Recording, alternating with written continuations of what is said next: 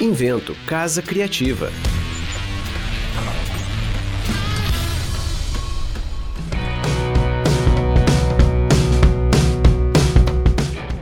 Esse é mais um episódio do podcast que conversa com quem faz a diferença e diferente a gestão e conexão de algumas das marcas mais relevantes do mercado. Um espaço para executivos e empreendedores, inovadores, compartilharem histórias, cases repletos de aprendizados e reflexões que apontam para o futuro dos negócios e da própria sociedade. Meu nome é Cristiano Coelho e esse é o Deu Liga. Deu Liga.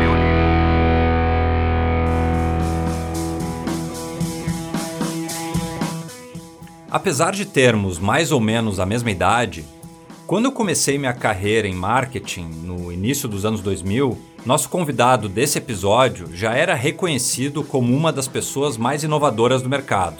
E esse brilho, muito longe de ser efêmero, continua sendo uma referência e um norte, não apenas para algumas das maiores marcas do mercado, como também para comportamentos e movimentos culturais que moldam e tensionam nossa sociedade. Fundador da empresa que redefiniu a forma e papel das pesquisas de consumidor, a Box 1824, e que decodificou para algumas das marcas mais importantes do mundo o processo de construção de relevância cultural, nosso entrevistado do episódio 9 do Deu Liga é também um multiempreendedor e agregador de algumas das mentes mais talentosas do mercado. Depois de conduzir um processo de internacionalização da Box, resolveu criar mais um projeto com um olhar para o futuro, a Aurora 3, um estúdio de estratégias criativas para marcas humanas. Querida audiência do Deu Liga, aumentem o volume que o papo de hoje é com o grande Roni Rodrigues.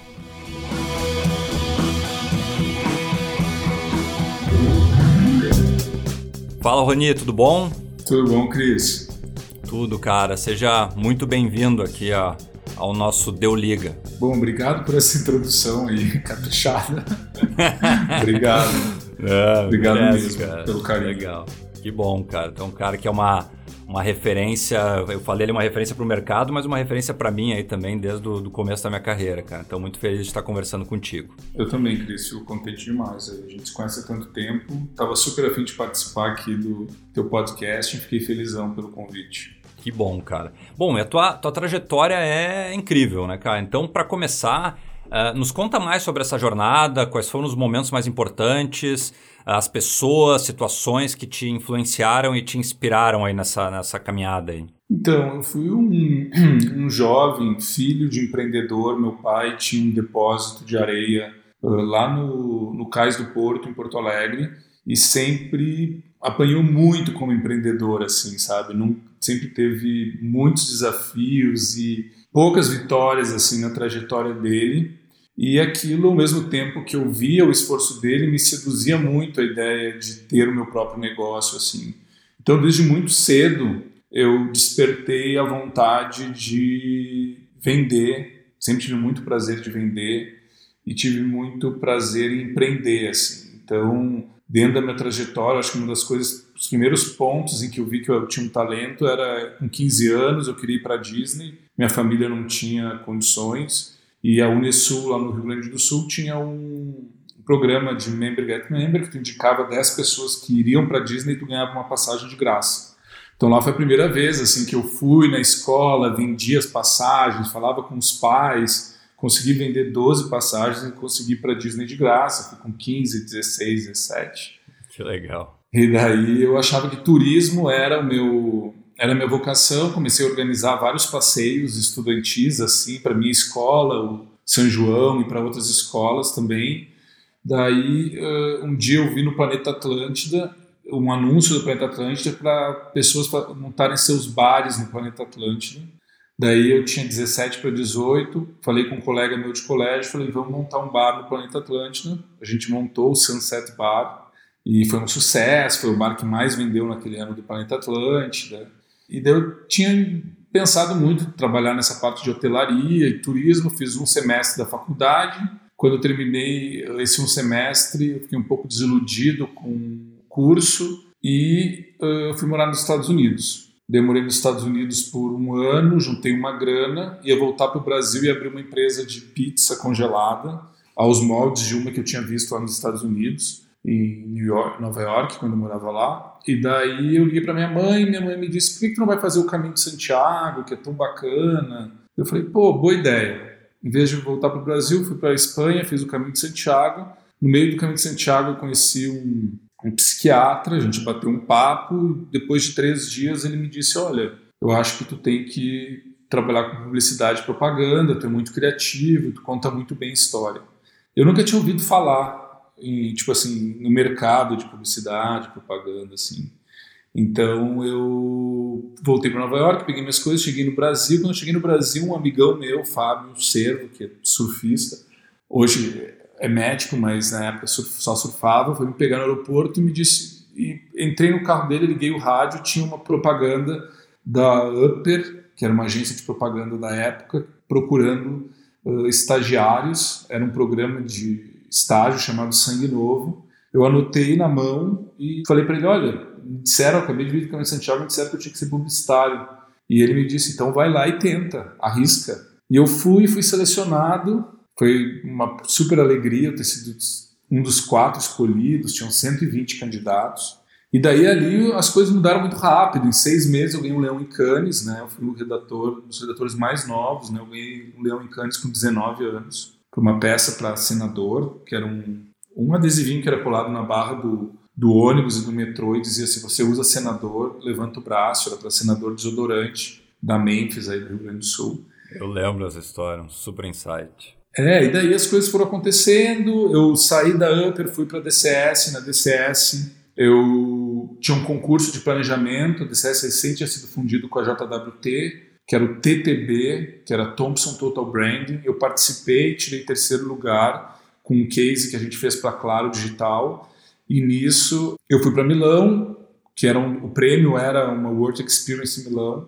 Eu fui para a JWT de Milão e lá eu conheci as empresas de pesquisa de tendência que não tinham ainda no Brasil. Eu falei, nossa, é uma super oportunidade, um negócio tem super conectado com comportamento, tendências, pesquisa, que eram coisas que eu sempre gostei muito, essa parte sempre muito apaixonado pelo comportamento humano. Então, uni as duas coisas: o meu, minha vontade de empreender com essa parte de comportamento humano. Voltei para cá, conversei com o João, que tinha sido meu estagiário na, na Box, o João Munhão Cavalcante.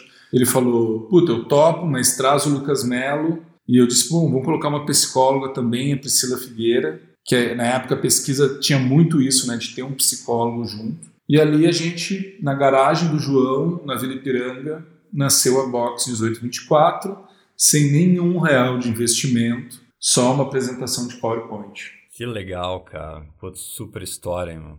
E essa inquietude permanente, né, cara, que acho que é o que move quem tem a ver empreendedora, né? Total. É, tem, eu acho que tem algumas características, assim, eu acho que um, uma característica que eu enxergo de empreendedorismo mesmo é essa resiliência, entende? A gente apanha, vitórias, perde, vence e tu tem esse tesão, essa vontade de continuar. E não é só em um negócio, né? Eu acho que uma diferença do empresário muitas vezes ou do cara que só tem uma única empresa, mas quando tu acaba tendo várias e principalmente diferentes setores, tu começa a te enxergar mais como um empreendedor e menos como um comerciante, entende? De uma determinado só então, isso é uma característica que eu vi e ela vem se desenvolvendo em mim uh, desde pequeno, mas ela está agora que eu acho que ela está atingindo uma certa maturidade, que é de ter um, prestar mais atenção em números e coisas assim. Eu sempre fui muito para o lado mais criativo e para o lado mais descompromissado, e hoje eu começo a entender que esse é um papel fundamental dentro do empreendedorismo, então eu estou aprendendo ainda a me desenvolver como empreendedor. E o outro lado é o lado do comportamento, né? Até teve várias ondas aí de futurologia e outras questões, né, de tendência mais conectada com tecnologia. A minha visão e a minha perspectiva sempre foi muito comportamental, né? Sempre foi muito a partir da opinião humana, do comportamento humano, do que está sendo dito, do que está sendo sentido, do que está sendo pensado, né? Dessa questão de como é que o ser humano né, evolui essa consciência, né, ou como ele regride né, alguns pontos. Então, para mim, eu sempre me seduzi muito mais pelo comportamento do que pela tecnologia. Então, por isso que eu nunca me posicionei também como futurólogo, entende? Eu sempre fui muito mais para uma pessoa de pesquisa de tendência em consumo.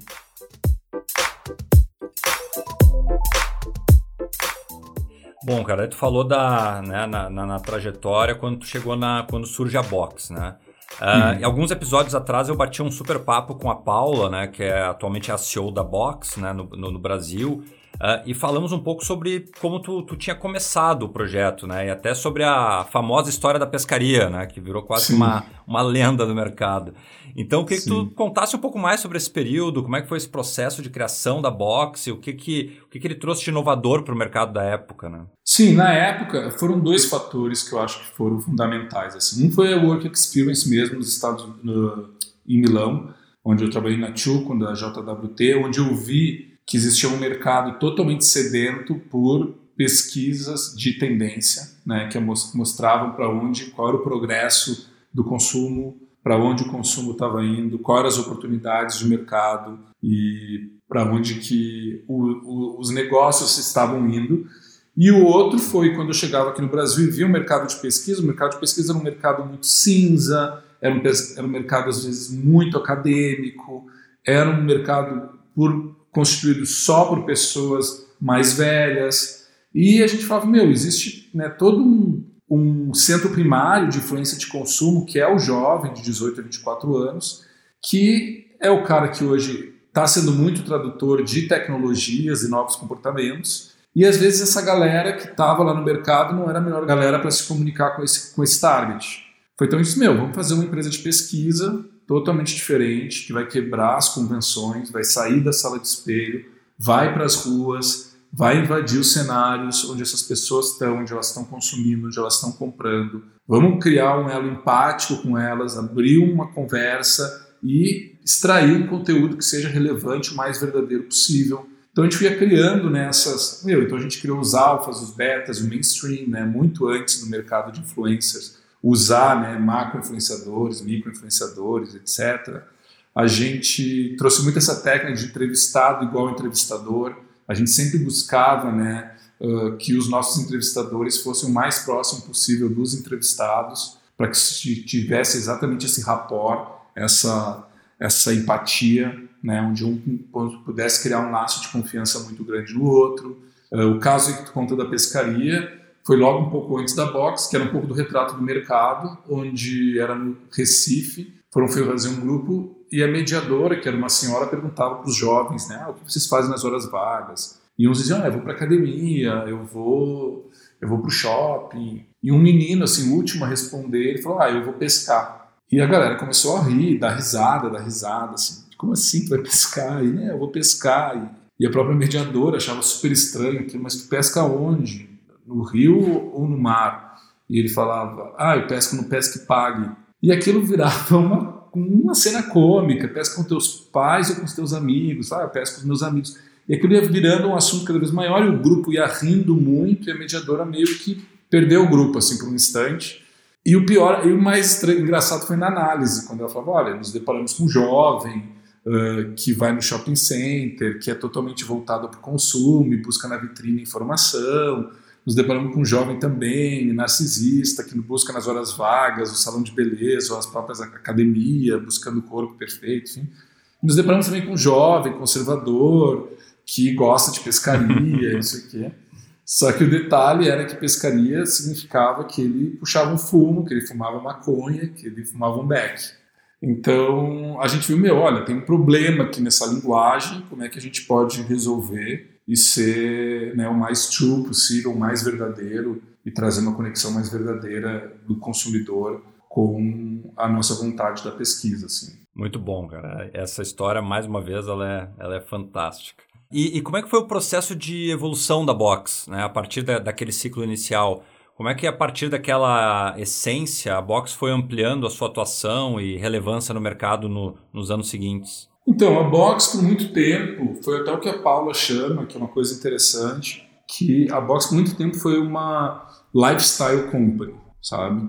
Por muito tempo era uma empresa que nos dava muito acesso, né? nos dava acesso a vários shows, pessoas, conferências e coisas de uma maneira muito legal.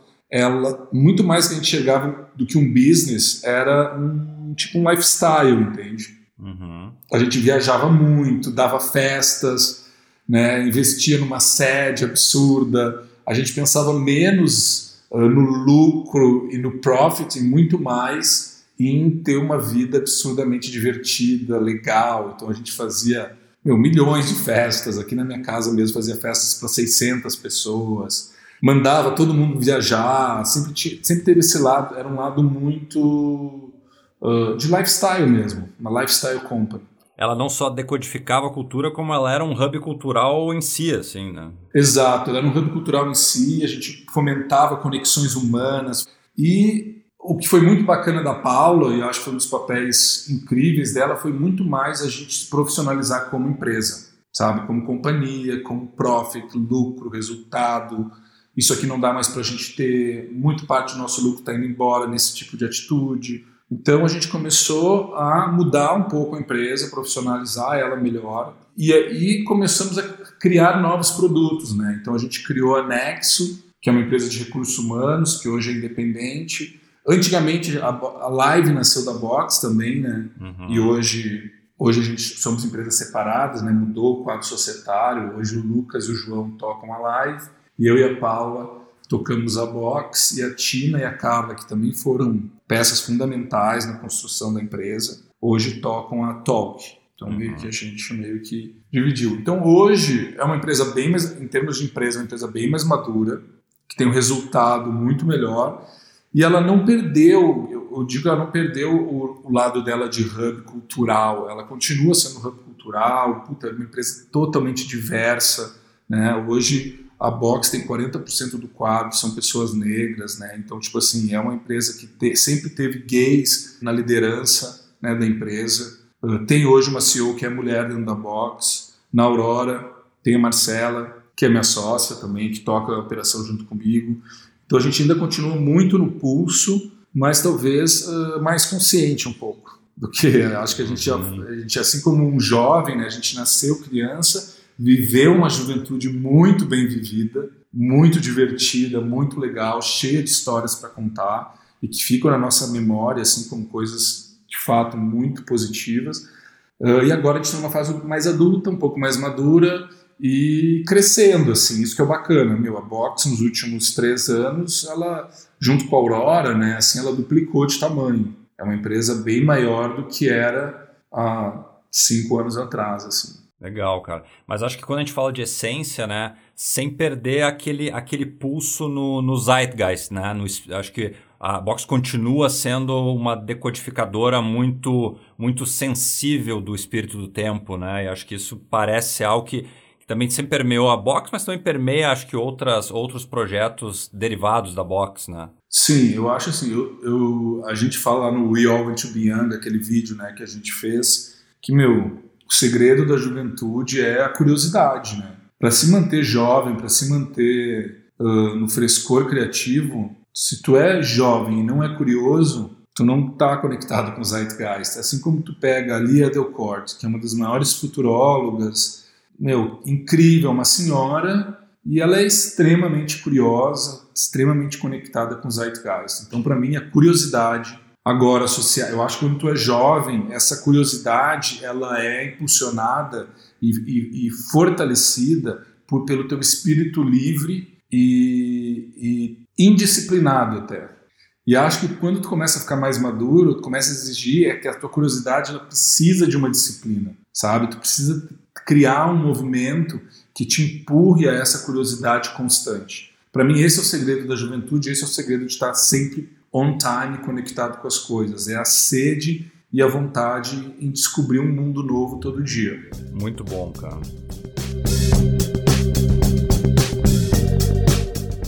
Bom, e, e, pouco tempo atrás tu lançou um, um novo projeto no mercado, né? Uh, o que que, que que, te inspirou e, e, como é que é a, atua, a atuação da, da, da, Aurora 3? O João Kassuneves, que era CEO da, da Ambev, e o Sandro, que era o VP de gente, saíram da operação do Brasil e foram tocar IBI nos Estados Unidos, né? Hauser Busch, quando a Ambev comprou parte da empresa.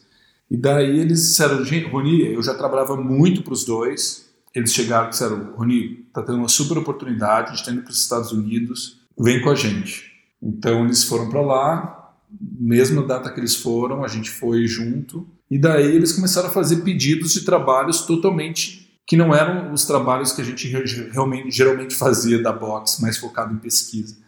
Então o primeiro desafio que o Sandro nos passou foi achem a sede, porque eles iam mudar de Santo Luís para Manhattan, achem a sede, criem um conceito para a sede, traz o nome dos escritórios de arquitetura, vamos criar um conselho e vamos brifar esses escritórios. Então, esse foi o nosso primeiro trabalho, encontrar a sede da IBI, brifar os escritórios.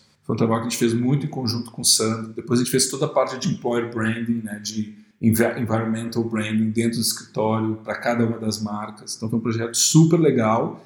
E depois desse começaram a surgir vários projetos muito malucos, como conectar Budweiser com uma cultura mais underground dos Estados Unidos. A gente fez um desfile com Telfar na Semana de Moda de Nova York, né, que o Telfar é um cara que é imigrante, é negro, é gay e é um cara extremamente visionário. E a gente falou, meu, vamos pegar ele, que é um cara que redesenha o cowboy da América, e vamos convidar ele para redesenhar esse cowboy, né, que é antiquado, que era de Budweiser, assim.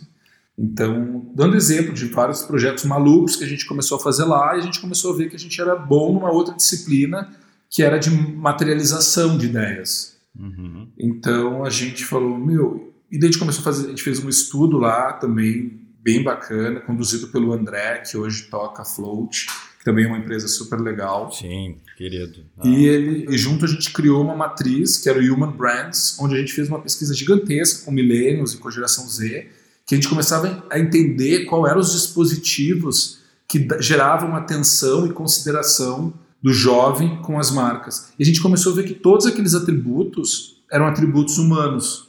Né? E a gente, bem numa época que o mercado de publicidade, o mercado de propaganda, criou uma bifurcação. Né? Tem, por um lado, toda a parte de mídia programática, certo? Uhum que cada vez ocupa mais a verba de mídia. Né? Então, em algumas marcas, chega a ocupar 82%, 83% de toda, da verba total de comunicação. E aqui tu tem uma galera né, totalmente focada em programadores, engenheiros, né, muito focado em entregar aquela mídia na hora certa, que gerou uma predisposição, né, um gatilho daquele cara buscar interesse por aquele produto. E por outro lado, tu tem o que a gente já fazia e que a gente sempre fez, que é a parte né, de comunicação, relações públicas, propaganda, advertising, criar relacionamento, que daí tem um papel muito mais de criar um relacionamento e criar uma conexão mais profunda com o consumidor.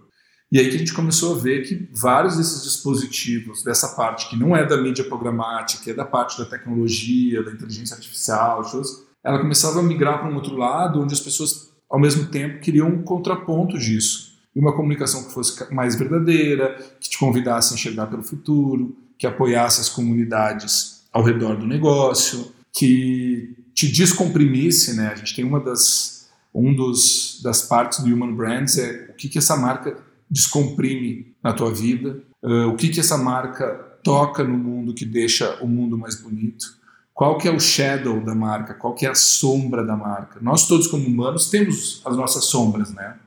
Então uma marca humana ela também tem que ter a sua sombra. E qual é a sombra da, da, dessa marca que tu trabalha? Então a gente também vê com toda a questão, né, todo o crescimento de inteligência artificial, toda a questão. Hoje, por exemplo, se a gente pega a Lu da Magalu, que é um, né, é uma assistente virtual, que é uma influência, que tem, ela tem hoje uma equipe de 40 pessoas hoje que respondem por ela. Mas no futuro, a gente vai ter uma inteligência que responde por ela. Né? Então, uma marca não vai poder colocar a culpa no estagiário de uma resposta errada. Ela vai ter que assumir isso porque isso está dentro do, da inteligência dela. E a gente viu, então, como é que a gente consegue hoje pegar marcas e fazer humanizar elas ao máximo possível, entendeu? Ao ponto das pessoas, como em grupo, as pessoas falam, ah, tenho vontade de tomar uma cerveja com Netflix, puta, acho Netflix muito engraçado no Twitter, parece um amigo, sabe? Ah, então, esse é um pouco da nossa intenção, assim.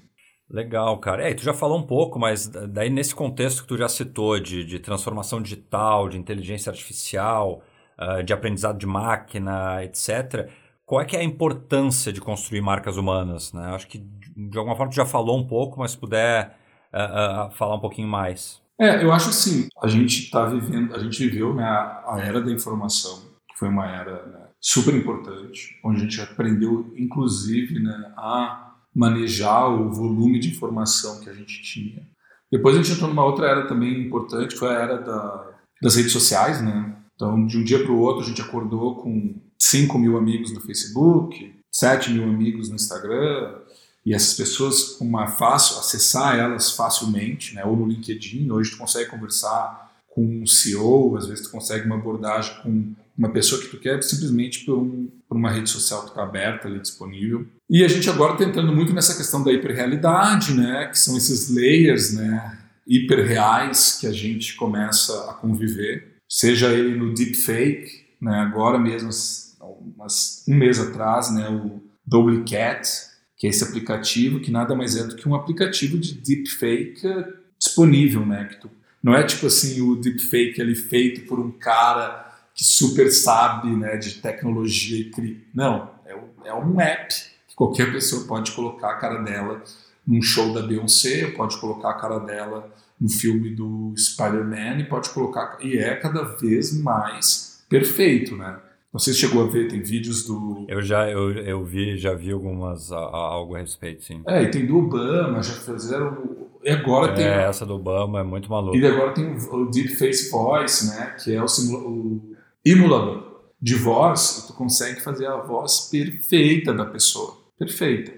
E então a gente começa a ver que. E a gente também vê o nascimento de muitos personagens. Né? Aqui no Brasil mesmo, a gente tem a Bia do Bradesco, a gente tem a Lu da Magalu, a gente tem a Amaro agora lançou uma modelo também, lá fora já começa a ter, o KFC acabou de lançar um, um assistente virtual, a gente começa a ver essa, essa personalização né, das marcas e dos serviços e tendo pelo menos um porta-voz ou uma interface gimicada em algum sentido. Assim. Agora tem um outro fator que é bem interessante, que é essa questão da hipervigilância. Né? a gente está entrando num momento onde a gente vai ser hipervigiado, né? A China já é um país. O, o Harari tem falado muito disso, né? É, não, porque assim, a China já é um país né, hipervigiado. E a gente, e a gente agora tem vários, né, até agora recentemente, o Eric Schmidt, né, que foi o cara que era CEO do Google, faz uma coletiva junto com o governador de Nova York no meio da pandemia, né, com o André Cuomo, né, no meio da pandemia para anunciar que eles agora vão né, investir milhões em telemedicina, aprendizado remoto, banda larga nas cidades. E uh, a gente começa a ver que essa questão do, de uma sociedade hipervigiada, a troca que eu te dou, né, vamos, vamos abrir aqui um parênteses. Se, se nos anos, se, na era do rádio, eu te dava música e notícias, Tu me dava a tua atenção e eu te vendia propaganda, certo? Depois na era da televisão a mesma coisa, né? Tu me dava a tua atenção, eu te dava em troca uh, filmes, notícias, entretenimento e tu assistia minha propaganda para sustentar o meu negócio. Daí chegou o Google, chegou as redes sociais, que foram para um canal ainda mais profundo, né? Onde tu me passa o teu interesse, certo? Ah, eu quero saber sobre sapato, eu quero saber sobre disco, eu quero saber sobre música. Tu me passa a tua intenção, o teu interesse, eu te dou o que tu busca e tu pega a propaganda. E agora a minha propaganda ainda te segue, certo? Que é a mídia programática, né? Depois tu vai mudando de assunto, tá ela lá querendo te vender aquele assunto várias vezes. Vai lá, tá, tá atrás de ti. Agora, a gente entra na época da vigilância e a pergunta, Cris, que eu te faço é: tu trocaria tua privacidade, né? abriria teus dados, abriria todas as tuas informações possíveis, tua localização, o que que tu compra, o que que tu não compra, uh, enfim, tudo, tudo, tudo, tudo, em troca de segurança. E segurança que eu digo é segurança digital e segurança física, uhum. entende? E aí é uma questão bem complexa, né? Claro.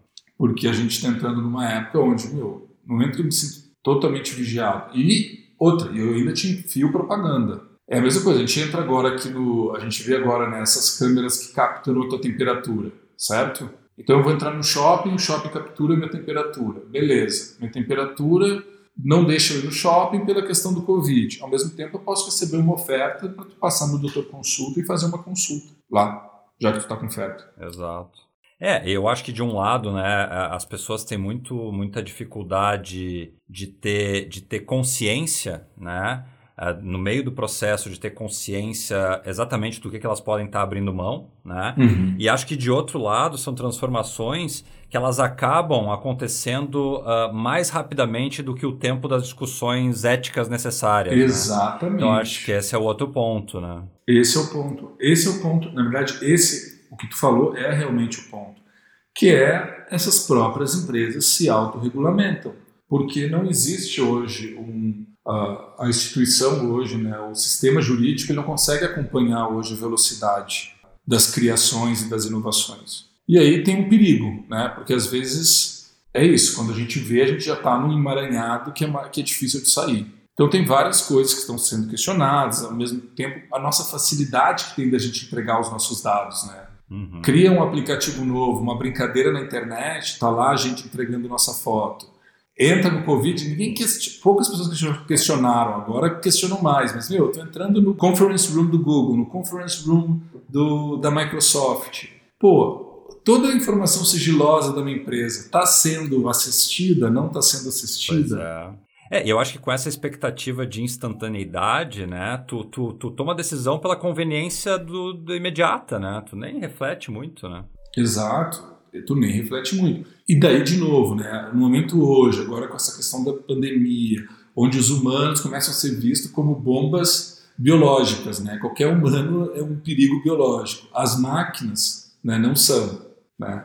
O futuro que a nossa casa sempre foi né, muito espaço nosso pessoal, hoje virou tudo. Né? É a nossa escola, é nosso consultório médico, é a nossa academia, é a nossa cadeia onde a gente fica preso. Né? A casa virou tudo. Então, no momento que a gente encontra essa tecnologia, né, que ao mesmo tempo ela nos vigia, ela, ela parece que existe uma carência do ser humano de questões mais humanas, de relações mais humanas. E essas relações mais humanas se dá muito por esses dispositivos que a gente, na nossa constituição humana, reconhece como valores e personalidade. Então, por isso que uh, hoje, quando a gente trabalha o conceito de Human Brands, é muito como que a gente pode transformar esses processos, essa maneira de vender, essa maneira de fazer propaganda, essa maneira de se comunicar. A gente tenta fazer um mergulho sempre muito profundo com o consumidor, tentar buscar resgatar o lado mais humano dele, fazer com esse lado mais humano aflore e fazer com que crie dispositivos para que o, que o consumidor, o cliente, enxergue ele como humano, mais próximo e menos frio, né? Uh, eu acho que um momento como esse, né, ele, ele, ele gera uma, uma, uma ruptura, né, que provavelmente vai gerar uma aceleração de muito disso que a gente está falando, da, de inovações, de, de respostas até mesmo tecnológicas para nos tirar de uma crise. Né? Normalmente esses períodos de grande crise eles acabam estimulando uma necessidade uh, do, do melhor do potencial humano que acaba se concentrando para gerar transformações que consigam gerar um novo, um novo ciclo de, de prosperidade, de expansão. Né? Uh, isso por um lado. Uh, mas por outro lado, tu acha que, que isso tudo ele acaba acelerando um contramovimento de busca dessa humanidade que, que as pessoas podem estar sentindo ameaçada? Cara, eu acho. É uma coisa até que a gente vê pelo MIT e o mindfulness é uma das coisas que mais cresce, né? Aplicativos de meditação, aplicativos, o, né, o desconectar, o desplugar começa a ser uma coisa extremamente cada vez mais valiosa, cada vez mais necessária, né? Ela é um, ela é um remédio para essa essa overexposição e para esse sentimento mesmo de se sentir ou vigiado ou de estar sempre, né? Eu estou trabalhando muito mais, eu estou né, sempre dentro dessa roda, uh, acaba tendo esse contraponto que é o do silêncio, do contato com a natureza, me relacionar com comunidades, né? E então acho que é do ser humano também buscar esse equilíbrio assim.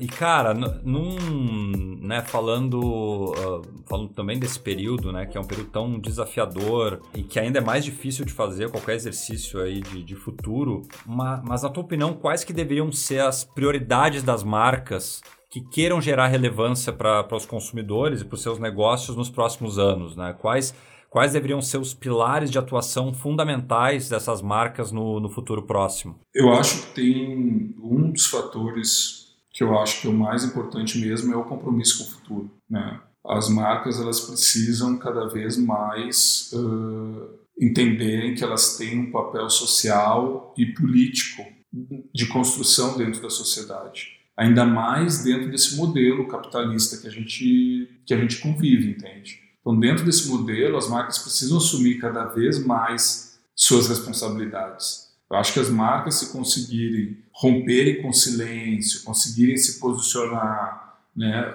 criar canais de empatia com o consumidor, são as marcas que, que as pessoas mais se conectam, são as marcas mais valiosas, né? E isso às vezes são contrapontos que não necessariamente uh, precisam ser políticos, tá? Por exemplo, a Tesla é uma marca, né, que o seu dono, o seu proprietário é um cara de direita, de direita conservador, né? Ele nem entra em questões sociais progressistas, porque todo o Vale do Silício é socialmente progressista, mas ele é um cara que agora no meio do Covid estava dizendo que tinha que liberar todo mundo, que não tinha que fazer lockdown, coisa nenhuma, que tinha que todo mundo voltar para o trabalho, para a indústria, enfim. Ao mesmo tempo que ele tem essa postura, ele é um cara que hoje ele é um, uma fagulha de uma chance de a gente resolver o problema de energia no planeta, né? Promessa do... Ah, esqueci o nome dele agora. O Elon, Elon Musk. A promessa do Elon Musk é hoje resolver a questão da energia do planeta. Então, ele, essa, essa ideia de compromisso de futuro, de ser uma marca que nos enxerga, que nos convida a enxergar o futuro, é, é muito importante nos dias de hoje. Outra questão importante é as comunidades, né? entender quais são as comunidades que estão ao redor do teu negócio. Aí eu gosto do exemplo da Glossier, né? que é uma marca que reuniu uma comunidade de todas as meninas né? que gostam de maquiagem, que gostam de skincare, gostam dessa questão de cuidado da pele, enfim, que vivem nessa questão, nesse dilema de se sentirem bonitas, cria essa comunidade, troca informação com essa comunidade, dá protagonismo para essa comunidade e tu cria um negócio de um bilhão de dólares em dois anos, entende? Que é o caso da Glossier. Então, tem várias marcas, né? puta, ao mesmo tempo a própria Patagônia, uma marca que é super ativista, né? que entra, processa o presidente dos Estados Unidos, Aqui no Brasil a gente vê várias marcas que se dizem da natureza, usam o nome da Amazônia, tudo, mas vem fazendo, a gente vem fazendo muito pouco pela essa questão da grilagem né, que está rolando na Amazônia. Enquanto nos Estados Unidos, por causa de um parque que, que perde os recursos do governo Trump, meu, a Patagônia vai lá e processa o cara e, e vão, e vão para cima e porra lobista para combater. Entende? Tem uma postura aí política ativa extremamente importante. Então, respondendo a tua pergunta, é um pouco aquilo que a gente já falou até agora. Para mim, o futuro das marcas são as marcas que conseguirem criar esse layer mais humano com, com seus consumidores e clientes. Assim. Legal, excelente. E cara, e, e para fechar, né? Eu acho que pô, tu já, já com, compartilhou não só conhecimento, como muita inspiração aí, cara. Mas quais tuas, tuas dicas para quem quer se preparar para gerir marcas relevantes hoje e no futuro, né? Onde é que tu acha que que, que essas pessoas devem buscar conhecimento, inspiração, referências? Te ouvir seria muito bom. Eu acho que tem, tem várias pessoas que hoje estão né, pensadores que, que trazem visões assim que, na minha opinião, contribuem muito para a evolução e acho que são essas pessoas que a gente tem que prestar atenção para se a gente quer de fato começar a entender melhor o que está acontecendo e para onde as coisas estão indo. Então eu gosto muito da Naomi Klein, né, que escreveu aquele livro No Logo. Tem uma oportunidade ótima agora dos brasileiros né, conseguirem ler ela, porque ela está no The Intercept Brasil. Até um dos artigos dela que eu adoro é esse: Coronavírus pode construir uma distopia tecnológica. É um texto muito bom. Eu gosto da Djamila Ribeiro, né, que é filósofa, feminista, meu, é escritora, mulher inteligentíssima que está né, na frente aí no combate ao racismo, abrindo diálogos extremamente importantes sobre né, a diversidade. Gosto muito do Ailton Krenak, né, com aquele livro dele Ideias para Adiar o Fim do Mundo. Gosto muito também da Alia Delcourt, né, que é uma super futuróloga. Então eu gosto muito de ficar indo atrás de pessoas e pensadores e filósofos que estão trazendo algum tipo de perspectiva interessante para me inspirar e ver como isso cruza né, com as minhas conversas, nas minhas conversas com os consumidores, nos grupos de pesquisa que eu faço. Eu sempre tento ver o que, que o pensador está falando, o que, que as ruas estão falando, tento buscar uma intersecção para entender mais ou menos o tempo das coisas. Então é mais ou menos são em outras pessoas, em outros humanos que eu busco inspiração hoje para tentar ser mais humano. Muito bom, cara. Hoje, hoje eu li duas, uh, acho que no, no Contagious Brasil, Bra, Contagious Brasil é bom, né? No Contagious Brasil, eu li duas, duas uh, quotes ali, né? Citações que eu gostei, assim. Que uma era de que a, a, a, a acho que eles estão fazendo a cobertura do festival agora, esqueci qual festival que tá rolando agora, no festival de publicidade. É, é Cannes, Cannes está rolando agora. É o de Cannes mesmo, né? É, então agora, então tá, deve estar tá rolando. É, é tipo uma versão online. Versão online, né? Então eles, eles falaram junto dos palestrantes né, que a, a, publicidade ela não deveria refletir o mundo que a gente vive. A publicidade deveria uh, desafiar o mundo que a gente vive a ser melhor. Né? Uhum. Uh, isso foi algo que eu achei legal. Uh, e a outra que, que eu acho que também tem tudo a ver com o que a gente está falando, e eu não vou lembrar de quem foi, mas se tu não entende a cultura, tu não consegue nem avaliar as ideias que são colocadas na mesa. Né? Total. E isso eu achei também muito legal. Né? É, a, gente, a gente trabalha muito com essa visão de lente cultural, né? A lente cultural é muito essa intersecção da intenção da empresa com seu serviço, com seu produto, com a cultura, né? Com o que, as pessoas estão pensando, o que as pessoas estão vivendo, tentar buscar né, um passion point, uma lente cultural uh, sinérgica entre essas duas intenções é um começo de um diálogo mais verdadeiro, assim, mais sintonizado. Legal. Roni, muito obrigado pelo, por ter aceito o convite. Papo incrível, né? Pô, inspirador, abrangente, né? Para a gente pensar para a gente pensar sobre o nosso momento, não só como marcas, mas como, como humanos e como marcas humanas, né? Sim. Então, Tchê, muito obrigado, tá? Valeu mesmo por, por aceito. Eu que agradeço, Cris. Muito obrigado. Abração. Valeu, cara. Grande abraço.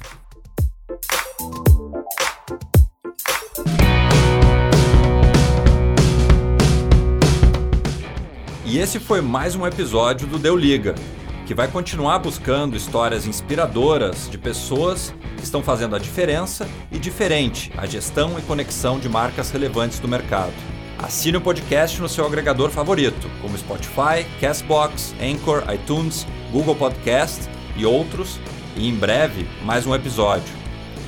Gostaria de fazer um agradecimento especial a todo mundo que tem escutado nosso podcast tem compartilhado feedbacks, tem disseminado também os conteúdos e acompanhado o que a gente tem feito pelo Liga CB no Instagram e também pelo Invento CC no Instagram. E um agradecimento ainda mais especial para a Invento Casa Criativa, a parceira de produção desse projeto. Obrigado e até a próxima!